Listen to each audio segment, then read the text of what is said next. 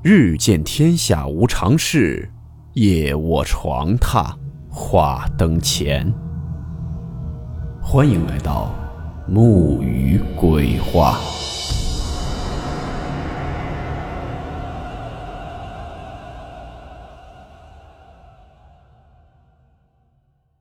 大家好，我是木鱼。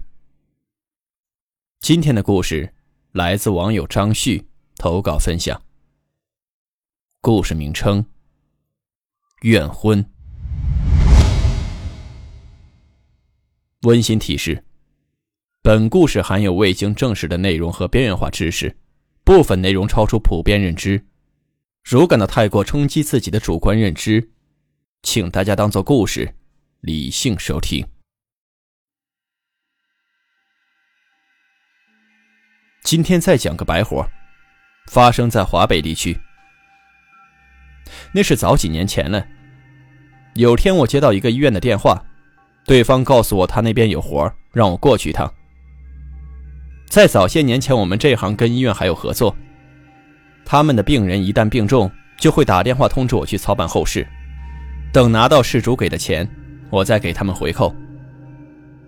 这种情况在当年很常见，不光跟医院，我们这行跟陵园、寿材店。还有一些信息网庞大的私人都有合作，就好比一个病人在医院去世了，接着就有人告诉病人的家属，什么时候去太平间领尸体，怎么开死亡证明，什么时候去派出所销户，什么时候去殡仪馆火化，这些都是一系列的流程。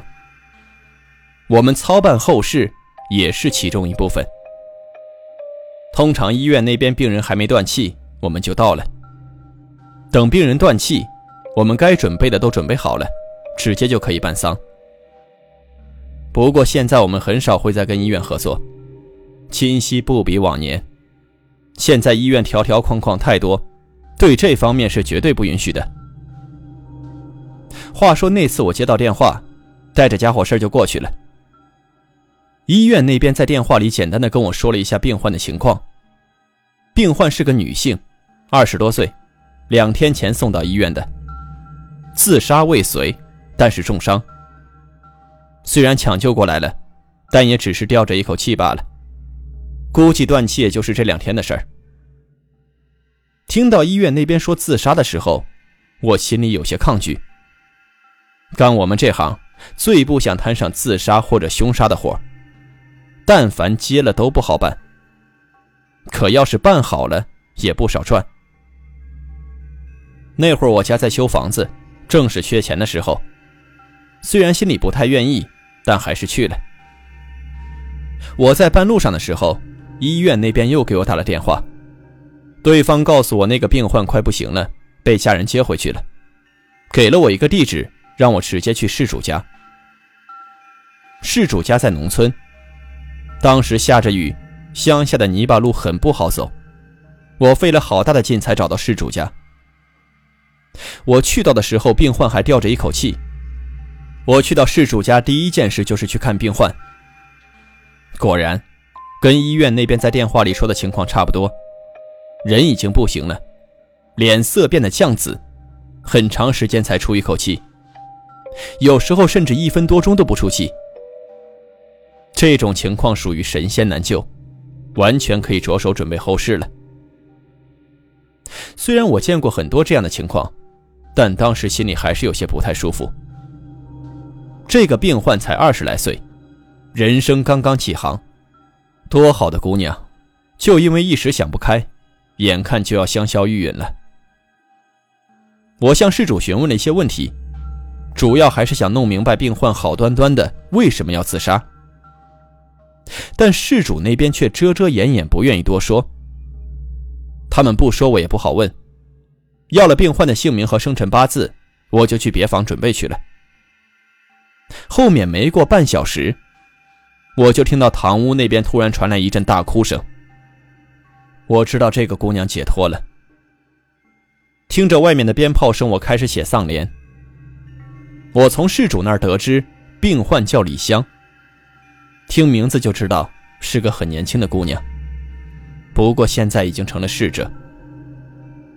逝者的墓地是主家在他生前就已经找好了，这边我安排了一下，接着赶过去看他们选的地方合不合适。事主给逝者找的墓地在自家麦地里。华北农村很多墓地基本都是在田地里，谈不上什么风水，只能说是个可以安息的地方。我去看的地方，感觉还合适。紧接着，事主就叫来四个人开始挖坟坑。其实挖坟坑在我们这行叫做打穴，这里面有很大的学问。打穴基本都是四个人。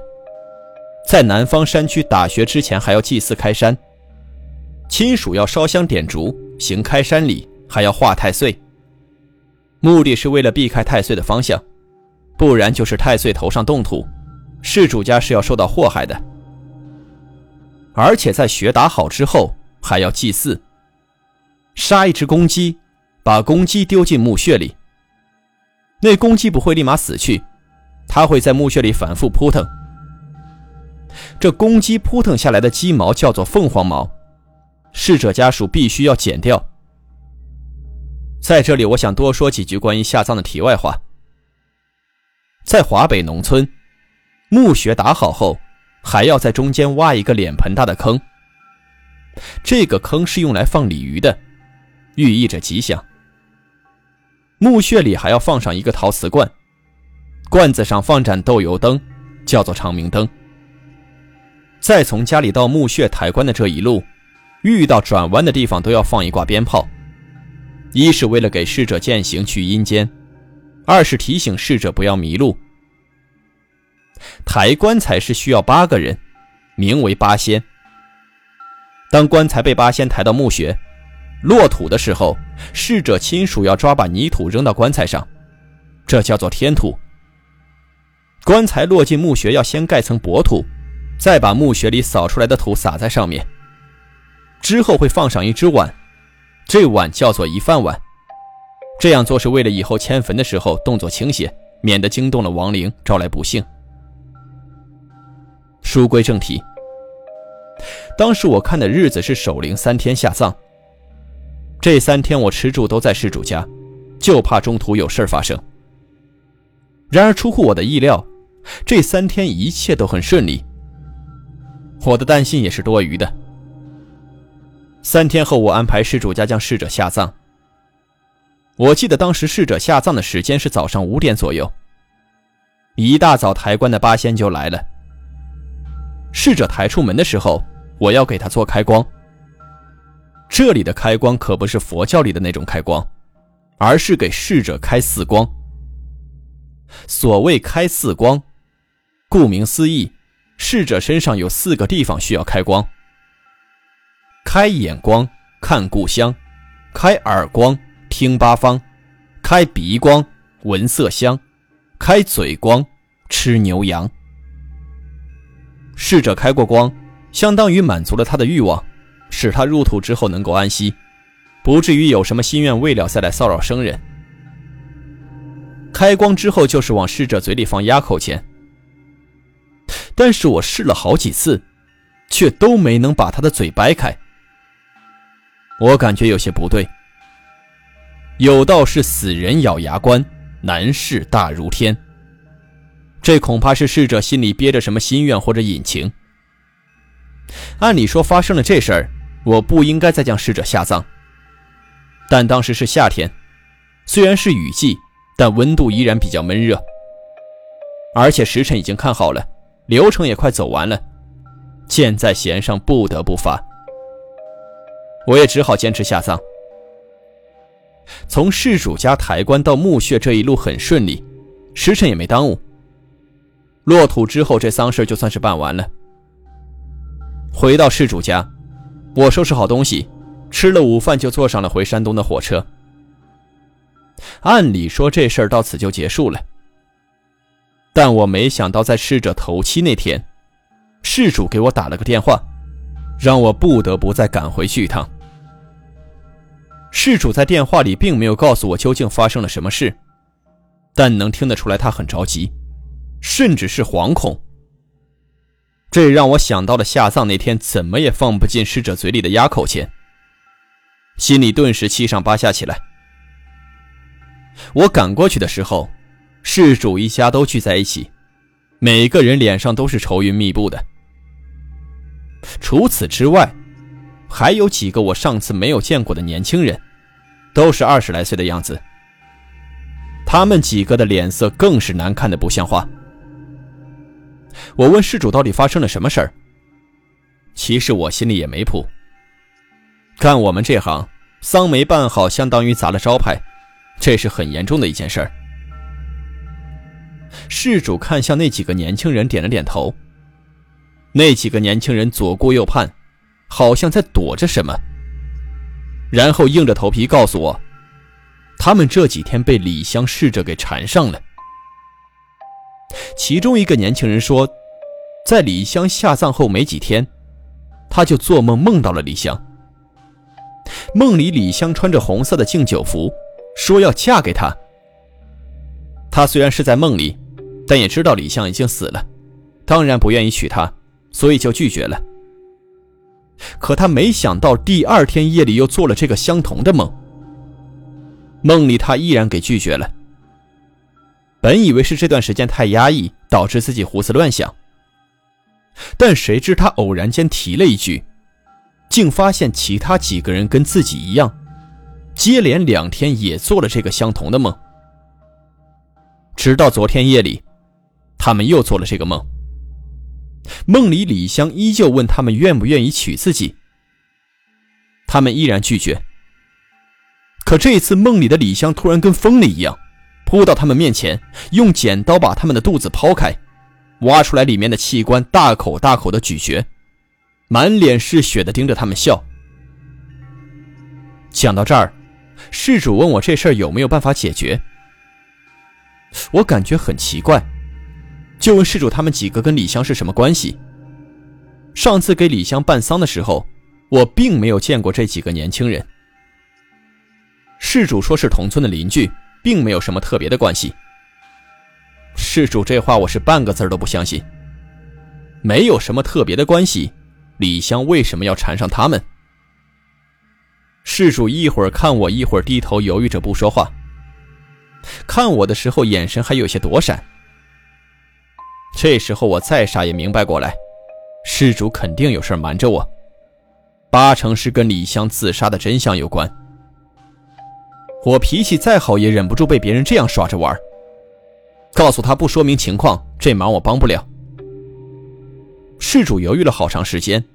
才告诉了我李香自杀的真相。我听了之后，直接就告诉他们，几个年轻人准备等死吧。先说一下事主，事主并不是李香的父母，而是李香的一个表亲。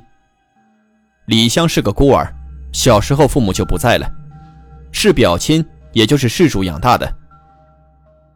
李香自杀的前几天刚结婚。说起来，自杀的真相很可笑，是因为婚闹。在她结婚的那天，有几个男的借着婚闹的风俗占她便宜，几个人把她压在床上不断抚摸，李香根本就动不了，只能任由他们侵犯。侵犯李香的几个男的，就是被李香缠上的这几个年轻人。他们本来就是村里游手好闲的小混混，干过不少这种事儿。找几个人拖住新郎，另外几个人开始跟新娘婚闹。起初只是占占嘴上的便宜，到最后开始下手，胆子越来越大，甚至敢脱新娘的内衣。李香受不了这种侮辱，报了警。但旁人非但没有同情他，反而还责怪他不懂礼数。新郎虽然心有不忿，但碍于所谓风俗，也隐忍了下来。李香彻底失望，婚后第三天回门的时候自杀了。当时被发现，夫家送到了医院，然后又与李香撇清关系。李香在医院住了两天，于表亲家去世。事主与那几个年轻人选择了私了。我很抱歉，我说谎了，我并没有让那几个年轻人准备等死。我告诉了他们应该怎么做才能消减李湘的怨气。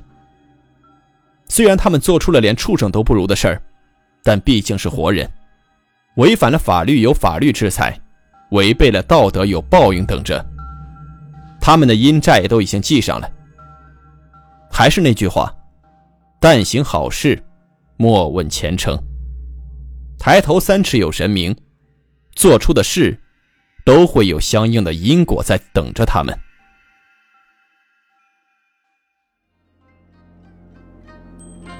好了，我们今天的故事到此结束，祝您好梦，我们明晚见。